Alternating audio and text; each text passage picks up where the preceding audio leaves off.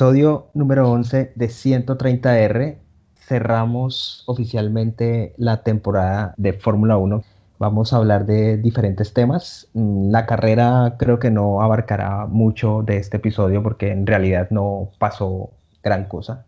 La verdad fue muy plana, bastante lineal, muy aburrida la carrera. Y bueno, hablaremos más que todo de a grandes rasgos de lo que fue la temporada 2020 lo que creemos que será la temporada 2021, el cambio de pilotos, por supuesto hablaremos del tema Checo Pérez, ya que hoy se oficializó que irá a Red Bull, mm, Yuki Tsunoda también llegará a Alfa Tauri, bueno, todo el, tema del mercado de pilotos, entonces nos centraremos más en eso, sin embargo, pues dividiremos este episodio en dos partes, en la primera parte, la cual no duraremos mucho tiempo, hablaremos sobre el Gran Premio de Abu Dhabi, y ya pues terminaremos desarrollando los demás temas. Entonces, Daniel, de nuevo, bienvenido a este último episodio del 2020 de este podcast, episodio número 11. Mm, como ya lo dije, pues hablaremos de todos estos temas. Sin embargo, pues me gustaría escuchar sus primeras impresiones del Gran Premio. Supongo que su intervención será muy corta porque en realidad no, no pasó mucho en este Gran Premio.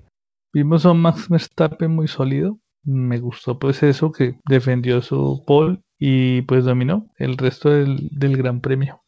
Y estuvo bien por, Red Bull a ganar su última carrera. Leí que los Mercedes bajaron un poco la potencia de motores por alguna razón, pero que eso no debería haberles dado como ese bajo rendimiento en el, Gran Premio, pero no tuvieron ninguna opción de, de quitarle la carrera Max. Y el resto sigue muy plano, uno tras de otro dándole vueltas al circuito, no fue muy emocionante. Y nada, Richardo, la última, vuelta nos sería ya la vuelta rápida en fin, pues fue más bien un gran premio algo aburrido, si es verdad. Bueno, Daniel, creo que en realidad no tengo tampoco mucho que aportar. Creo que usted ya prácticamente lo, lo dijo todo. Mm, Verstappen estuvo intratable todo el fin de semana, además que hizo la pole position, una gran pole, una gran vuelta, arrebatándosela a Valtteri Bottas, quien segundos antes se la había quitado a Hamilton. Los tres partían con goma amarilla, fue una partida limpia, no pasó absolutamente nada. Tampoco cuando vino la situación del virtual safety car y posterior safety car con Checo Pérez, eh, o debido al abandono de Checo Pérez por el tema motor. Si usted se da cuenta, a partir de la vuelta 2, las posiciones eran Verstappen primero, Bottas segundo, Hamilton tercero, Norris cuarto, Albon quinto, Sainz sexto, Kiat séptimo, Stroll octavo, Gasly noveno y Ocon décimo. Y así tal cual, salvo algún cambio al final de la carrera, fue como terminó. Es decir, no, no pasó nada relevante. Usted ya lo dijo, un auto detrás del otro. En la vuelta 10 es cuando viene la situación de, del abandono de Checo Pérez por el tema motor. Una lástima, la verdad, que se haya despedido del equipo así, pero bueno, tendría un desenlace feliz si se quiere el día de hoy con, con, el anuncio del tema Red Bull. ¿Cómo vio usted esas primeras vueltas? Aunque pues como ya lo dijimos, no pasó mucho el tema de Checo Pérez, sobre todo que desafortunadamente tuvo que abandonar este gran premio por el tema motor, además que era un motor nuevo, porque ellos cambiaron el motor y eso causó que se fuera al final de la grilla y partiera último, iba ya recuperando algunas posiciones, pero bueno, 10 vueltas y el motor dijo basta, Daniel. Sí, es algo extraño de ese motor Mercedes que, que lo han cambiado no tengo muy claro si era totalmente nuevo, pero en todo caso sí falló y pues lástima por Checo por la forma en que terminó la temporada. De resto no, realmente no, no hay mucho que comentar, no hubo mucha emoción. Podemos, como usted le dijo, pues fue más emocionante la calificación que el mismo Gran Premio. Y rescatar la falla del motor del Checo, a pesar de que la salida último le abrió el camino a, McLaren para llevarse ese tercer lugar del, Mundial de Constructores, ¿no? Y pues fueron sólidos con un quinto y sexto lugar y lograron los puntos necesarios para quedarse con ese tercer puesto porque pues era de Racing Point cuando arrancó el Gran Premio y fue McLaren el que terminó llevándose el tercer puesto que como lo decían ellos en sus en sus redes era es más que el dinero es el el honor de el honor. Mm. Es cierto, sí. Además que McLaren ya venía de varias temporadas con malos resultados. Digamos que es un aliciente que ya empiecen a estar terceros en el, en el campeonato de constructores y será muy interesante también saber qué pasará cuando llegue el, el, motor Mercedes a, pues a motorizarlos, pero pues ya tocaremos ese tema más adelante. Usted ya lo dijo, efectivamente con el abandono de Checo Pérez McLaren empezaba a tener grandes posibilidades eh, de quedarse con ese tercer lugar en el campeonato de constructores. Stroll pues no hizo una buena carrera, al, al final fue pues un muy muy pálido décimo lugar, se llevó solo un punto, pero igual tampoco creo que hubiese podido hacer mucho, ya que pues los dos eh, McLaren sí estaban con los buenos puntos, por decirlo así, pues tampoco es que Stroll haya contribuido mucho a lo largo del campeonato, fue mucho más los puntos que aportaba Checo Pérez al equipo, pero igual creo que también los castigó aquella penalización, aquella sanción por el tema de la copia o la supuesta copia de los sistemas de frenos de los Mercedes y pues que les, restó 15 puntos en el campeonato al equipo y creo que también por ahí pasa que pues que hayan perdido ese tercer lugar, una lástima, pero bueno, respecto a, la duda que usted tenía del motor, efectivamente el motor era nuevo. En Sakir, en la carrera anterior en la que Checo Pérez se lleva la victoria, cambiaron el motor, pero hicieron el cambio por un motor usado, precisamente para no penalizar. Acá sí colocaron un motor nuevo y pues por tal razón penalizan y se iba al fondo de la grilla. Entonces pasó más por eso. Muy buena carrera los dos McLaren. ¿Cómo vio usted el desempeño de ellos? Teniendo en cuenta pues que llegaron quinto y sexto al final Norris y Sainz y eso les permitió quedarse con ese tercer lugar. Sí, el objetivo era claro. El objetivo de McLaren era claro, era sumar lo necesario para ese tercer puesto mundial de constructores y ellos lo hicieron bien.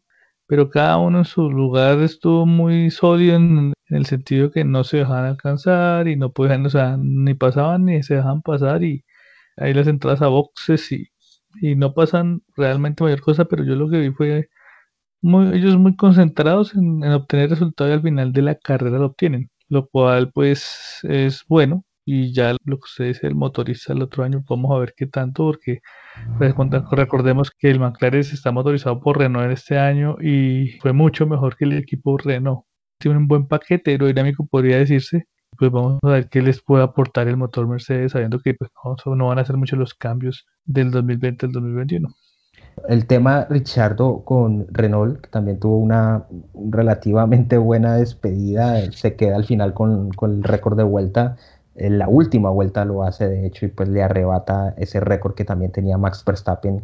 Buena carrera también de, de Richardo. En términos generales, me parece que Richardo, si bien tuvo una primera temporada con Renault, es decir, la del 2019 complicada, ya en 2020 mejoró, mejoró mucho y también pasa porque el equipo aún sabiendo que se iba, le dio todas las herramientas para que lograra puntos importantes. Daniel. Sí, lo de Richardo es donde uno se da cuenta que siempre un cambio de equipo pues le, costó.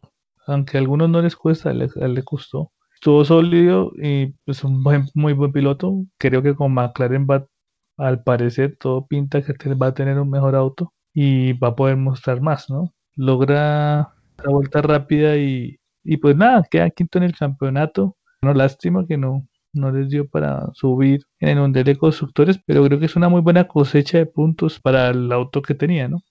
También pasa por el tema de que no tuvieron un piloto muy constante, me refiero a Ocon, que lograra puntos importantes y ahí es cuando uno se pregunta eh, la importancia o cuando uno se da cuenta de la importancia de tener dos pilotos fuertes que vayan por los puntos importantes y que eso va a repercutir al final en el campeonato de constructores.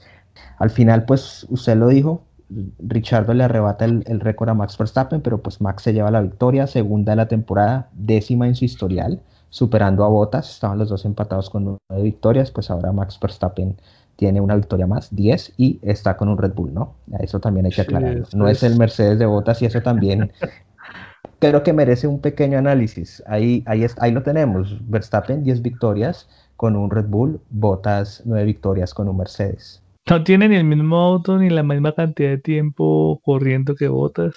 Realmente lo que hemos hablado en otros episodios, lo de Botas es decepcionante, y, pero es el compañero perfecto para Hamilton no lo desafía y, y Mercedes sirve porque logra los puntos del segundo o tercer lugar. No, no, hace mucho más. Eso es como pasar los años en un auto tan poderoso y no poder hacer absolutamente nada. Bottas y Hamilton completaron el podio. Segundo lugar para Bottas, tercero para Hamilton, cuarto Albon, quinto Norris, sexto Sainz, séptimo Richardo, octavo Gasly, noveno Con, décimo Stroll. Una pena que los Ferrari no hayan tenido ritmo de carrera, no sumó ninguno de los dos, Leclerc 13 y Vettel 14. Sí, la Ferrari ha sido de toda la temporada, han tenido algunas carreras que por cosas de la carrera es que han puntuado han estado en el podio, pero realmente nunca tuvieron el auto. Se una mejoría en algunos circuitos, pero en ese circuito, por ejemplo, no lograron absolutamente nada. Esperemos a ver el otro año porque pues Sainz firma con ellos. Lo que dice Binotto es que están trabajando en el auto de 2021 en, en mejorar la potencia del motor. Vamos a ver si lo logran. Se habla de que lograrían aumentar en 40 caballos de fuerza la potencia del motor. Mm, tampoco parece mucho y pues falta esperar a ver qué, tanta diferencia hay en la temporada 2021 versus la 2020.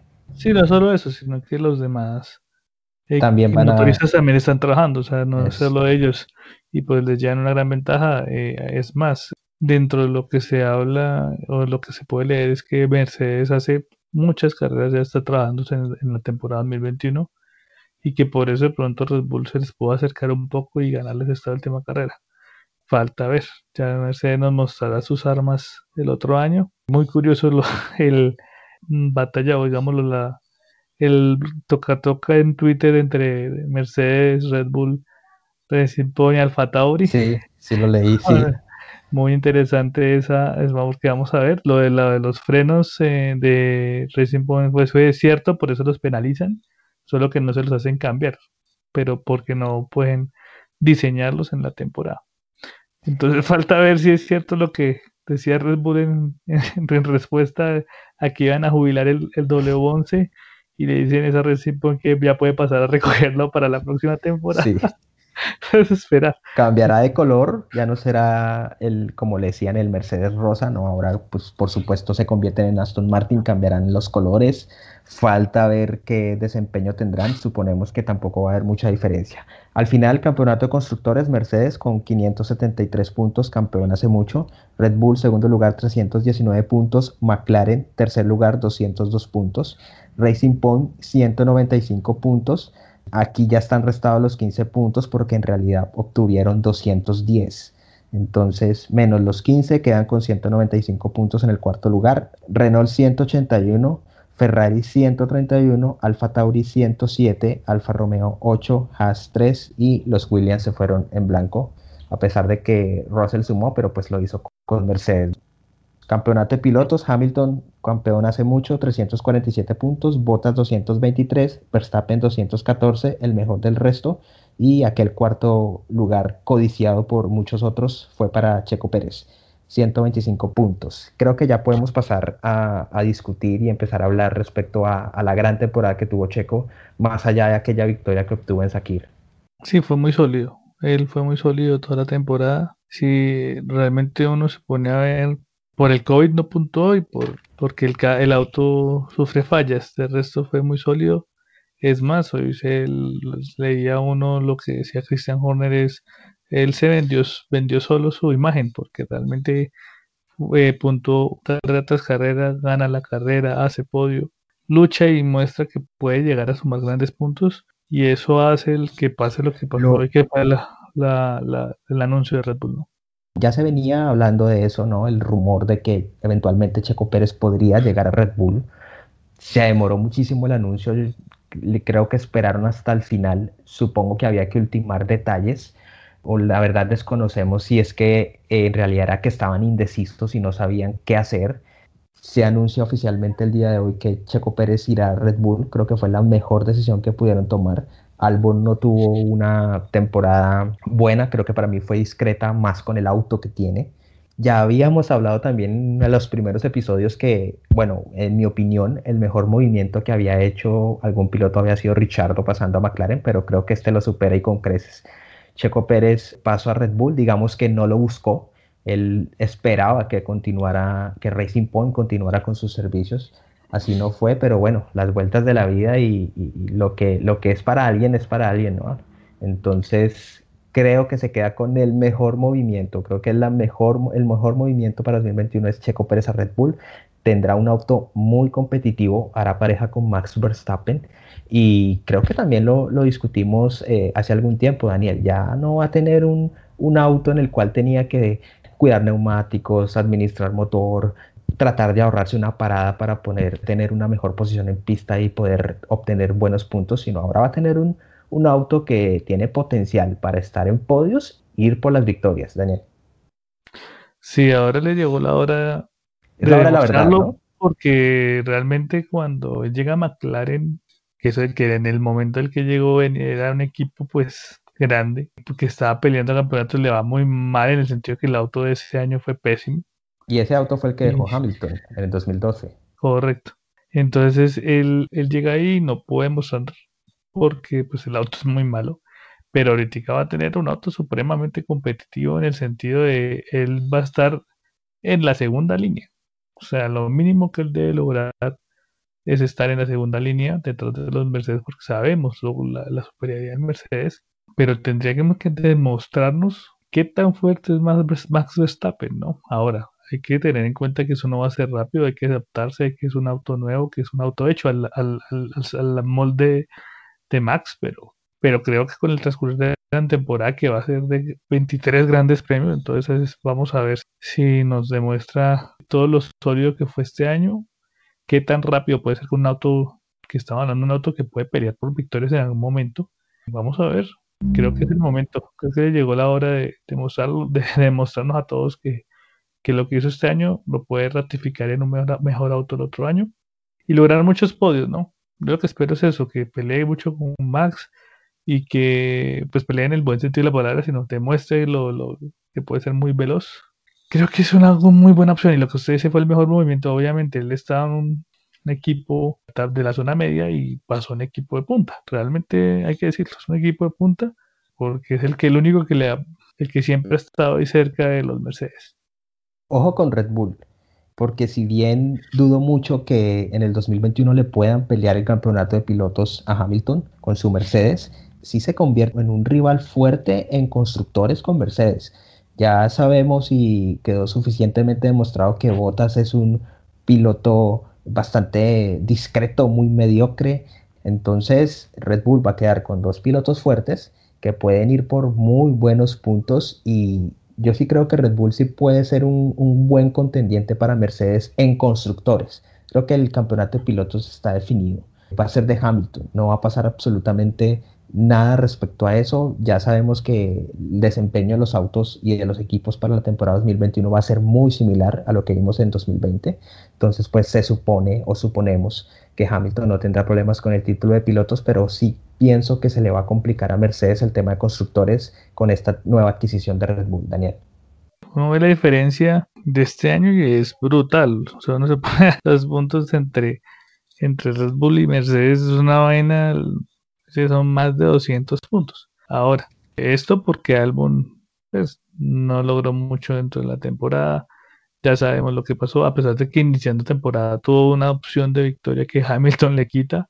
Después se, se diluyó y desafortunadamente Albon no, no pudo este año con ese Red Bull y pues decanta en que va a ser un piloto de reserva el otro año. Falta ver en 2022 porque el contrato de, Checo es un solo año. Es cierto. Entonces, pues nada, lástima lo de Albon, pero yo creo que si Checo le puede aportar muchísimo más a Red Bull en esa quitarle muchos más puntos y no solo eso, lo que decía Max en algún momento es el poder jugar con la estrategia teniendo dos pilotos adelante y no solo él solo contra los Mercedes. Eso va a ser muy interesante el otro año.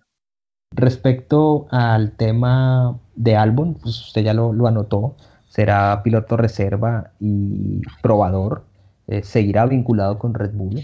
Entonces habrá que esperar qué pasa para 2022 porque el acuerdo al cual se llegó entre Red Bull y Checo Pérez fue por una sola temporada.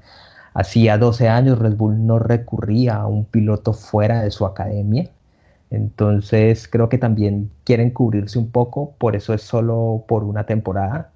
Acá también recordemos que también se confirmó que Yuki Tsunoda llega Alfa Tauri y pues otro piloto que definitivamente no estará en Fórmula 1 o al menos no se ha dicho que como probador vaya a seguir es Daniel Kiat también se queda fuera y este jovencísimo japonés de 20 años, aunque si uno lo ve parece un niño de 15 años, un adolescente, tiene 20 años, Yuki Tsunoda, tercero en el campeonato de Fórmula 2 y será también muy interesante ver qué puede hacer y la dupla que van a tener con, con Pierre Gasly Daniel. Sí, va a llegar un equipo como Alfa Tauro que realmente pues mostró buenos resultados, o sea, en algunas pistas, en otras no, pero tiene un paquete interesante para la zona un poquito más de la zona media. Pero iba a tener un compañero que uno podría decir que es muy difícil, que es Pierre Gasly, que, que ya tiene una gran experiencia, que ya ganó una carrera, que ha mostrado buenos resultados este año, también ha tenido una buena temporada. No va a ser fácil para él la lucha interna con Gasly, pero será interesante. Hay una renovación interesante de pilotos la próxima temporada. Pues, los dos de y Tsunoda. Vamos a ver, vamos a ver cómo, cómo ellos se desempeñan. Uno esperaría que los de pues van a sufrir mucho porque pues sabemos que toda la temporada que tienen de esta a la otra no va a cambiar muchas cosas porque son muy parecidos los autos. En cambio, Tsunoda va a tener un mejor auto. Vamos a ver. Uno observa que cada vez pilotos muy jóvenes llegan a la Fórmula 1. Será muy interesante de verdad verlo del Tsunoda. Es un piloto que tiene mucho talento y mostró grandes cosas y pues no por nada asciende a, a Fórmula 1. Nadie, no sé si usted está de acuerdo conmigo en afirmar que uno de los más contentos en que se haya terminado esta temporada es Sebastián Vettel, quien tuvo un, año desastroso en Ferrari, no tanto por sus errores, esta vez sus errores incidieron poco, no los hubo tanto, fue un año que no fue errático para Vettel en cuanto a sus errores, pero sí en cuanto al, desempeño del auto. Y bueno, se despidió de Ferrari, mm, empezó muy bien, digamos que fue un, buen inicio, un, inicio de amores con la escudería allá por el 2015, pero pues desafortunadamente terminó muy, muy mal por aquel destrato que tuvo Ferrari con, con Vettel, aunque tuvo un, este detalle, Sebastián, con el equipo de, de hacerles una canción y cantárselas a, todo el equipo. Muy bonito gesto de Sebastián, muy buen gesto de él. Entonces, pues bueno, Daniel, no sé qué, qué más se puede decir respecto al año 2020 que vivió Vettel con Ferrari. No, el año 2020 fue, creo que el peor año. Eh, estaba viendo que dicen que fue el peor resultado de Ferrari desde un desde unos resultados de Massa en el 2009, si no estoy mal. Hay muchos que se han, muchos han hablado al respecto. Es más, el mismo Fernando Alonso, que fue el piloto que dejó Ferrari y la silla que ocupa en su momento Sebastián. Sé que lo que se demuestra es que Sebastián no era la solución para Ferrari, pero realmente es que Ferrari pues no ha tenido un buen auto desde hace muchos años. Bueno, aunque el del 2018 estuvo cerca de ser un muy buen auto, pero no para lo que las declaraciones de, de Sebastián en su eh, antes de la carrera es que él quería ver la bandera cuadras lo más pronto posible. Y es más, dentro de la semana antes de esas encontraron la razón por, qué se demoraban los pit stop y era una tuerca. Ridículo, totalmente ridículo que se den cuenta. Eso es como para, como un paliativo para como para calmar a aquellas voces que condenan todo esto y, pero pues es, fue bastante evidente que fue totalmente a propósito todo lo que le hicieron a Vettel, pero bueno, terminó la pesadilla para Vettel. Será un 2021 con muchas expectativas en su cambio a Aston Martin y pues esperar a ver qué, qué puede hacer Sebastián, hará dupla con Stroll. Y bueno, esperemos que, que, tenga un buen resultado, pero bueno, en términos generales fue una muy mala temporada de Ferrari, como usted ya lo dijo. Eh, de hecho, hoy vi una fotografía de Matías Binotto y sus dos pilotos, Leclerc y Sainz, quien llega a Ferrari para 2021. No sé qué estará pasando por la cabeza de Sainz. Yo creo que él tiene claro que va a ser un 2021 muy duro para él, porque primero tiene que eh, adaptarse al auto y segundo no va a ser un auto muy competitivo que digamos y bueno, será un reto para él. ¿Qué puede esperar usted, Daniel? ¿Lo que espera usted esa temporada 2021 de Ferrari con estos dos pilotos, Leclerc y Sainz? Sí, no, el objetivo que precisamente indicaban es ser terceros del Mundial de Constructores Creo que la apuesta de Sainz debe ser 2022. Apuesta de, de muchos pilotos, no solo él, pero de muchos equipos es 2022, que es donde cambian los autos. Y creo que debe estar el objetivo de este, del próximo año, tanto para Ferrari, un año de transición, como para él, eh, debe ser preparar el 2022 pues para estar mucho más competitivos en 2022. Nos abandonan, digo nos abandonan apropiándome de la categoría. Se va, se va Magnussen y Grosjean de Haas. Mm, el tema de Magnussen con IndyCar creo que es, está un, poco más factible que lo de Grosjean. Creo que lo de Grosjean fue más un, en una entrevista que le preguntaron qué opinaba de ir y pues él dijo que, pues que, pues que sí es probable que le gustaría. El tema de Magnussen parece que está más cocinado si se quiere. En definitiva los dos no van a estar pero tranquilos, no se extrañe que va a llegar un piloto que es muy, muy peligroso con sus maniobras, y ese es Nikita Mazepin. este ruso, quien tuvo en la última carrera una actitud antideportiva, una maniobra antideportiva muy fuerte, sacó literalmente un piloto de la pista y se llevó su buena sanción. Y tiene fama, tiene fama este ruso de ser peligroso y llega Haas, entonces creo que Gunther Steiner tampoco es que vaya a descansar mucho al irse Magnussen y Grosjean. Y bueno, llega Mick Schumacher, vuelve el apellido Schumacher a la máxima categoría del automovilismo. Sabemos que no va a poder hacer mucho por el auto que tiene, pero sí puede mostrar que tiene talento y tratar de pescar puntos que queden por ahí y bueno, esperar a ver qué, qué pueda suceder. ¿Cómo ve usted esta alineación de estos dos pilotos, Mazepin, que es aquellos pilotos que los cuales ya hablamos que llega pagando por su asiento y, y, Mick Schumacher que se lo gana porque además es el campeón de Fórmula 2 Mick Schumacher y por su talento por supuesto Daniel.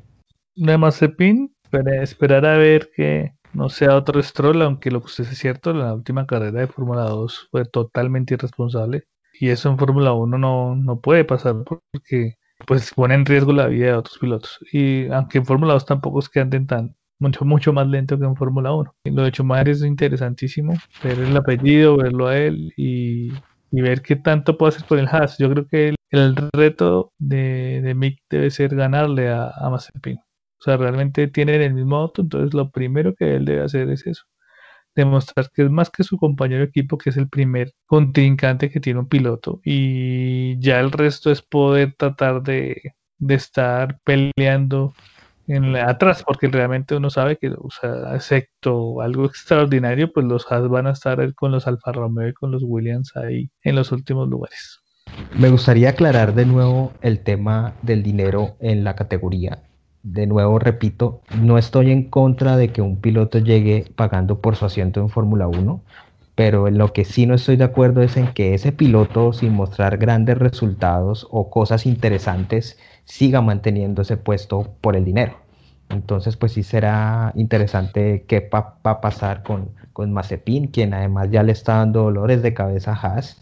No ha llegado al equipo y ya tuvo pues un tema personal con un video que subió a sus redes sociales sobrepasándose con una chica. La verdad desconozco si era la novia o, qué era, pero pues está mal lo que hizo y se habla de que Haas eh, le dará su reprimenda internamente no creo que le vaya a costar el puesto ni mucho menos, además porque él llega, o bueno, él no, su padre llega aportando un, buen dinero y pues esperar a ver qué, qué sucederá con el desempeño de este ruso y pues ojalá no, no cause muchos accidentes. Daniel, pasemos a, a, otro tema, otra variable que será interesante mm, discutir y debatir y es el regreso de Fernando Alonso a Fórmula 1. Estuvo en los test eh, de Abu Dhabi. Previamente, durante el fin de semana, el Gran Premio también rodó con su Renault de la temporada 2005, el R25, además con un sonido espectacular, ese ah, motor B10. Qué delicia, ¿no? Qué delicia. Sí, eso es una vaina de locos. Se veía un poco extraño el auto con la cámara a bordo con las gomas, porque pues eran, eran las gomas del, del, 2020, es decir, estaba totalmente lisas. Recordemos que las gomas de esa época, de mediados de los 2000, tenía sus cuatro franjas que me parecían espectaculares esas gomas y se veía un poco extraño el auto, pero en términos generales fue una delicia, de verdad, un espectáculo ver ese auto en la pista. Daniel, sus comentarios respecto a esta a esta mini exhibición, si se quiere, y a lo que será el regreso de Fernando Alonso. ¿Qué espera usted de, su regreso a, bueno, ya no será Renault, sino será Alpine? Sí, la verdad es que fue muy bueno escuchar ese motor. Solo lo devuelve a uno en las épocas de Juan Pablo Montoya y esos motores B10 que suenan impresionante y que daba gusto escuchar esos motores. La verdad es que eh, me trajo muy buenos recuerdos. Eh, ese auto, él mismo lo decía, fue muy rápido, porque claro, en esa época las, las, las, las gomas tenían estos canales que hacen que sean un poco más lentos, ¿no? En cambio, con esos slicks, eh, eso fue, voló en la pista. Con respecto a Alonso, pues ya sabemos, es un doble campeón del mundo porque tenía el auto y porque lo luchó, no lo luchó ni nada más ni nada menos que contra Schumacher, entonces no era fácil. Y realmente espero que, que sea el referente Renault que logre mínimo, mínimo los mismos puntos que logró Richard en ese auto, porque lo que se mostró en los test de Abu Dhabi de jóvenes pilotos y él, eh, esto, pues obviamente les iba, o sea, era obvio que les iba, le ganó a los Mercedes, pero porque pues es Fernando Alonso, o sea, tiene una es campeón del mundo, eh, tiene mucho tiempo, tiene mucha experiencia. Entonces logró, lo logró marcar muy buenos tiempos ya en el Renault de este año. Él ha estado muy involucrado con el equipo desde hace unos dos, tres meses. Eh, supongo que ya estos tipos de pilotos con tanta experiencia pues ayudan a la construcción de un auto y al desarrollo de un auto. Entonces puede que, que Renault mejore su paquete aerodinámico porque ya sabemos que el motor es un motor que está bien en términos de, zona media. ¿Qué, ¿Qué, le faltó a, Renault? Mejor auto en, paquete aerodinámico, porque pues ahí está McLaren. Logró mejor auto con el motor y, y quedó tercero en el Mundial de Constructores. Yo también le agregaría que les faltó un piloto que también estuviera o obtuviera puntos importantes. Ah, eh, sí, quedó, digamos que le quedó sobre las espaldas de Richardo, aunque Ocon tuvo este podio también en, Sakir, sí faltó que, fuera más constante y, creo que también pasa por ahí. Y con Alonso también será algo que habrá mucha expectativa en torno a ese tema. ¿no? El, en los test de Abu Dhabi, el jovencito, el jovencito Alonso y el jovencito Kubica Ahí estuvieron estos dos muchachos. Sí, pero lo importante con o lo que yo percibo al final de temporada es que fue al alza. O sea, él mejoró con, la, con la temporada eh, diferente a Albon, que bueno, aunque logra el cuarto lugar en la última, no fue muy, muy irregular. Pero lo con yo, eh, uno se pone a ver los últimos grandes predios y ya están los puntos, logra ese podio y logra puntos. O sea, creo que puede mejorar mucho y creo que va a poder sumar más. Vamos a ver qué nos da la temporada, pero creería que sí. Y además porque recordemos que pues Ocon estaba amoldando su noto porque el año pasado no corrió. Entonces, no solo no, no, no haber corrido, sino montarse en el Renault y empezar a, a conocer el auto y a sacar resultados. No todos los pilotos tienen la habilidad de que les cueste menos arrancar y, puntuar de una vez con un auto nuevo. Yo sí quiero destacar lo que hicieron escuderías como Renault con Richardo y McLaren con Sainz, que aún sabiendo que ya no iban a seguir en el equipo, igual les prestaron todas las herramientas y les dieron un auto competitivo para lograr mm, muy buenos puntos y buenos resultados. Totalmente la antítesis de eso fue Ferrari, quien no hizo lo mismo con Vettel, pero creo que fue algo más personal el tema de Sebastián, pero sí, la verdad, aplausos para Renault y aplausos para McLaren por lo que hicieron con esos pilotos que ya no iban a estar. Y bueno, esperar a ver qué, qué sucederá con ellos para la próxima temporada. De verdad que va a ser muy, muy interesante. Ya todas las butacas, las sillas, los habitáculos de los equipos están definidos, a excepción del tema Hamilton. Sí me gustaría que habláramos respecto a eso. Toto Wolf también renovó con Mercedes por tres años más. Le dieron, tengo entendido, más participación en el equipo, 30% según lo que leí. Y además le permiten ser, eh, seguir siendo el, no sé cómo decirlo, el apoderado, el padrino, el manager de Russell. En fin, lo que sea de Russell, él lo puede seguir, digamos que puede seguir, estar detrás de él y renueva él, pero todavía no se sabe nada del tema Lewis Hamilton, aunque suponemos que con esta renovación de, de Toto Wolff, pues ya parece que será menos complicado. ¿Qué, qué piensa usted de eso, Daniel? Sí, sí, le el 33% tiene él y 33% de líneas y el otro socio, no me acuerdo cómo es que se llama, el otro 33% quedan todos compartidos. Es más, él también tiene participación en Aston Martin, pero es mayor la que tiene Mercedes. En lo de Hamilton, pues leí que eso al parecer no se va a decidir antes de la pretemporada. Esperar por algún motivo no lo han logrado. No sé si es un tema de dinero, no sé si lo que Russell los puso a pensar con lo que hizo en Sakir, pero yo creería que lo más eh, obvio es que Hamilton esté el otro año. Mm, creo que no va a ser nada diferente con respecto a Hamilton. Y van a dominar nuevamente. O sea, realmente no, con las, con, con todo lo que tiene, pues no hay ninguna modificaciones técnicas ni evoluciones que se puedan hacer. Entonces, excepto mejorar el paquete aerodinámico, mm, interesante será ver el Williams. De pronto hay alguna mejoría en, en, auto y pues ya sabemos que el motor es Mercedes. Yo creo que va a ser Hamilton. No lo queremos jubilar antes de tiempo, pero sí sería interesante en Mercedes otro piloto que nos renueve algo de, lo que vemos todos los domingos, porque Hamilton es un piloto muy dominante y un Mercedes muy dominante. No falta sino la silla del, del autocampeón del mundo por definirse. No más, no más sino esa. Yo sí creo y creo que lo hemos venido diciendo que de verdad sería, no tendría sentido que por dinero Hamilton se, se prive de estar de nuevo en el auto ganador, no solo en el, equipo ganador, sino el auto ganador es el de él. Eh, en el auto ganador, en el mejor auto y que desempate estos siete títulos que tiene con, con Michael Schumacher y que como el multicampeón y el más ganador de todos los tiempos respecto a campeonato de pilotos. Además que yo supongo, no sé por qué me da esa sensación de que si él renueva y por supuesto obtiene este título, creo que él se va a despedir de la Fórmula 1. Yo no creo que él vaya a estar para 2022. Entonces, sí sería muy, muy, muy, muy tonto Hamilton si, si decide no renovar. Por lo tanto, creo que damos prácticamente por hecho de que va a ser así.